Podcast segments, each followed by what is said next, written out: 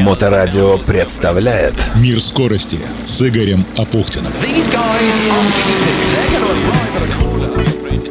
Приветствую, это Игорь Апухтин и «Мир скорости». Самые интересные истории из мира моторов, которые приводят в движение технику. Все, что ездит, плавает и летает. Вот о том, что летает, точнее будет летать, причем не на авиационном керосине или каком-то синтетическом топливе, а на электротяде, сегодня продолжу рассказывать при поддержке научно-производственного объединения «Акваинж». Акваинж занимается технологией очистки воды и выводит на чистую воду поселки, города и крупнейшие промышленные предприятия. Акваинж – это очистка природной воды источных вод в Санкт-Петербурге и на всей территории Российской Федерации. А еще строительство под ключ очистных сооружений и станций водоподготовки с гарантией качества очищенной воды, причем качества самого высокого. Почему Акваинж научно-производственное предприятие? Ответ на этот вопрос дает основатель компании, ветеран трековых автогонок Олег Трескунов. Так как мы завод-изготовитель, мы выпускаем паспорт, либо поблочный, либо паспорт сооружений очистных. И это находится в стадии П в проектной документации. У нас есть проектный институт, который выигрывает конкурсы на проектирование, потому что у них очень хорошая квалификация. Они квалифицируются очень давно в направлении системы водоочистки, когда на небольшой территории нужно построить колоссальное количество сетей, емкостей, сооружений для очистки воды. То там и по ГОСТу все делать надо, по Санпину, и видеонаблюдение, и монитор должен быть полностью, автоматика сделана вся. То есть, как правило, бочные сооружения, они строятся на очень небольшом участке. Все технологические решения мы даем институт. И мы это все внутри делаем красиво, правильно, с помощью нашего проектного института, который в этом как раз очень хорошо все понимает, а технологические решения даем мы им сами. И паспорта на эти технологические решения. Как мы с вами уже говорили, экология сегодня одна из самых насущных проблем, чем, собственно, и занимается компания Aquange – сбережением окружающей среды. Этим занимается и Илон Маск, и я про электромобили, и в чем ему конкуренцию теперь в мире составляют уже несколько компаний. Кое-кому удается Маска победить. Очень вкусный мировой рекорд среди того, что ездит, я оставлю на закуску, а пока продолжу про самые интересные электролеталки, о которых начал рассказывать в прошлой программе. Итак, Кити Хок. В прошлом году начала испытание автономного одноместного электролета с человеком на борту, причем этим человеком стал сам основатель компании, выходец из Ваймо и Google Себастьян Трун. Он создал Kitty Hawk с нуля около 10 лет назад, но внимание к себе его затея до сих пор вообще не привлекало, и не привлекало до тех пор, пока Трун не заявил о том, что сам будет испытывать свой электролетательный аппарат.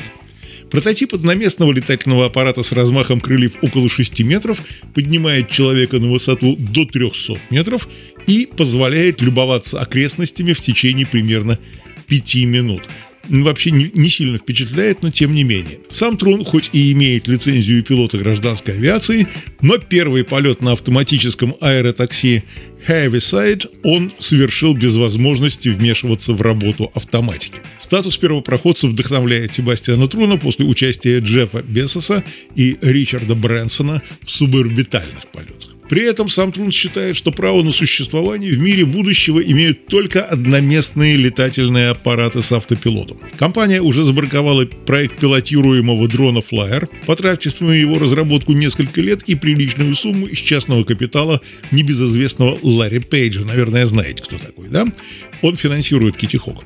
Эта неудача, по мнению Труна, лишь убедила руководство компании в бессмысленности разработки пилотируемых летательных аппаратов в современных условиях. Во-первых, на их избавление от органов ручного управления потребуется столько же усилий, как на разработку с нуля.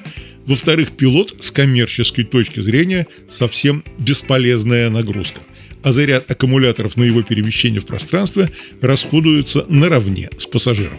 И, по мнению Труна, индивидуальное перемещение по воздуху может стать реальной экономической альтернативой поездки на наземном такси. Но, в конце концов, многие люди ездят на работу в одиночестве на личных машинах. Так что индивидуальный летательный аппарат в этом смысле обеспечит какую-то преемственность. Ну и аппетиты у Труна тоже солидные.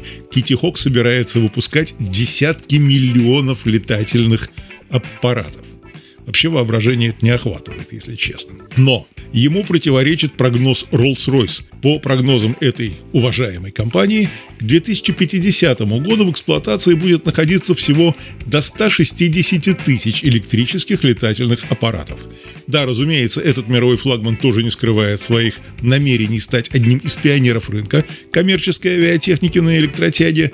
Осенью прошлого года одноместный электромоторный самолет Spirit of Innovation обновил рекорд скорости для такого класса летательных аппаратов, а к 2026 году компания рассчитывает начать поставки пассажирских электролетов в Норвегию, а еще и в Японию, поскольку обе страны имеют достаточно компактную территорию, и там есть необходимость добираться до обособленных островов. Существующий электромоторный самолет Rolls-Royce – он уже существует, да, действительно, оснащен силовой установкой на 400 киловатт и тяговой батареей, обеспечивающей запас хода около 320 километров.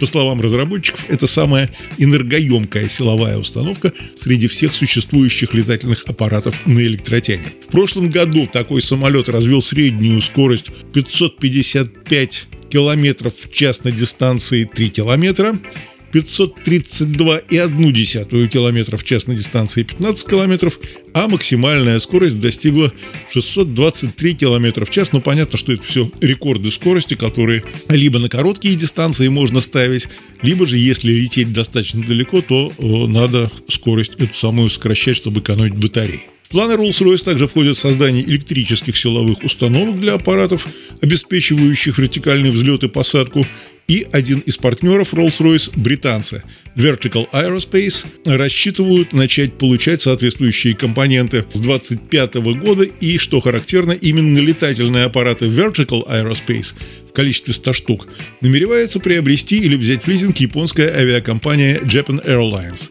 А еще одна местная компания Murubeni намеревается приобрести до 200 таких летательных аппаратов, и по оценкам экспертов уже через 8 лет в Японии будут эксплуатироваться не менее 630 электролетов, через 10 лет их количество вырастет до 4500 штук – а к середине следующего десятилетия достигнет 16 400 единиц. Это примерно 10% мирового парка. Во всем мире к тому времени будет эксплуатироваться, как я уже говорил по расчетам Rolls-Royce, не менее 160 тысяч летательных аппаратов на электротяге.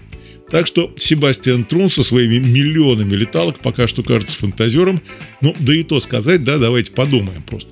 Сделаем паузу и подумаем насколько плотно будет забито воздушное пространство, какие правила воздушного дорожного движения придется разработать человечеству и какие силы воздушной дорожной полиции придется создавать.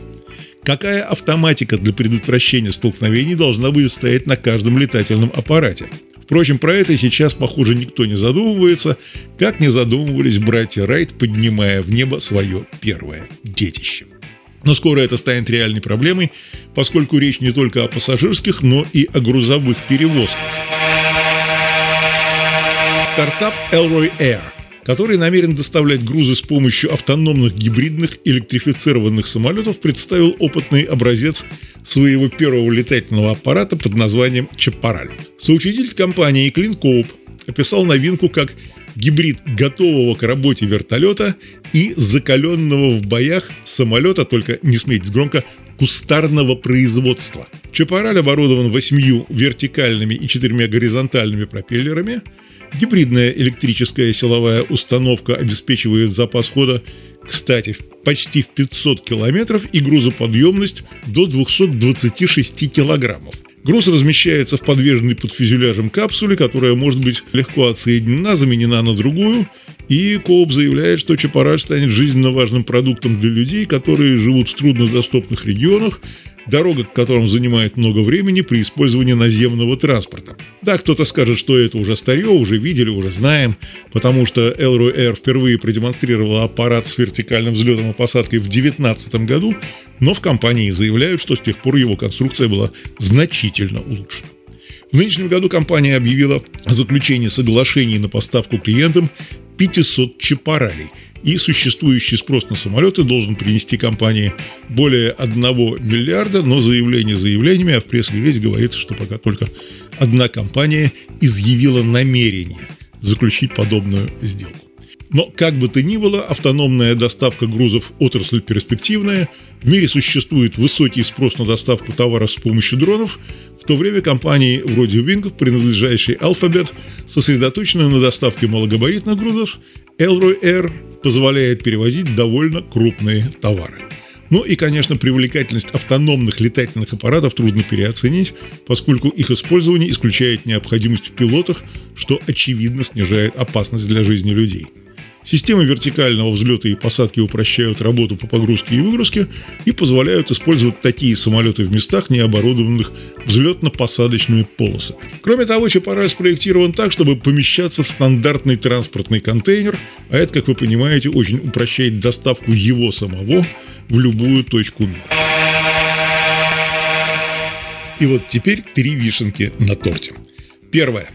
Посетителям Всемирной выставки в Осете будут предложены до 8 маршрутов передвижения на летающих такси. Пока правила эксплуатации летающих такси на электротяге не утверждены, их разработчики стараются использовать массовые мероприятия для демонстрации возможностей такого вида транспорта. Всемирная выставка пройдет в японской Осаке в 2025 году, а летающие такси, это пояснение от Nikkei Asian Review, будут совершать до 20 полетов в час по заранее утвержденным 8 маршрутам, и большинство из них будут соединять деловые районы города и окрестностей с аэропортами, но предусмотрены и чисто туристические маршруты. Предварительный план организации работы летающих такси уже обсуждается на собраниях с японскими чиновниками. Вторая вишенка на этом торте. В Дубае собираются начать производство байкеры вам на заметку. Летающий мотоцикл. Разработка японская впервые была показана в Штатах и продемонстрирована на выставке в Эмиратах в этом году – Игрушка называется «Экстуризмо». Стоимость модели 770 тысяч долларов. Ховербайк весит 300 кило, может перевозить 100 килограммов. Скорость 100 км в час, дальность полета 40 километров. Пока летать на нем можно только над гоночными трассами. Характеристики не сильно впечатляют, если честно, но игрушка занятная. И вишенка третья. Вот теперь спускаемся с небес на землю. Канал Discovery показал, как студенты из Штутгарта построили электрокар, который быстрее Тесла. Как тебе это, Илон Маск? Полноприводный авто оснащен силовой установкой мощностью 180 кВт и почти полностью изготовлен из углеродного волокна. Он весит чуть менее 145 килограммов. Пилот должен быть подготовленным, поскольку во время ускорения пиковая нагрузка достигает 2,5 G, в то время как средний показатель болидов Формулы-1 составляет в среднем 2 G. И на этом электрокаре, внимание, был установлен мировой рекорд разгона с нуля до сотни – 1,461 секунды. Еще раз, от нуля до сотни – 1,461 секунды. И самое главное, все эти изобретения, о которых мы только что говорили, предназначены исключительно для мирных целей. Это была программа «Мир скорости», которая выходит при поддержке научно-производственного объединения «Акваинж», где знают, как сделать даже сточную воду идеально чистой. Берегите себя. «Мир скорости» с Игорем Апухтиным. На Моторадио.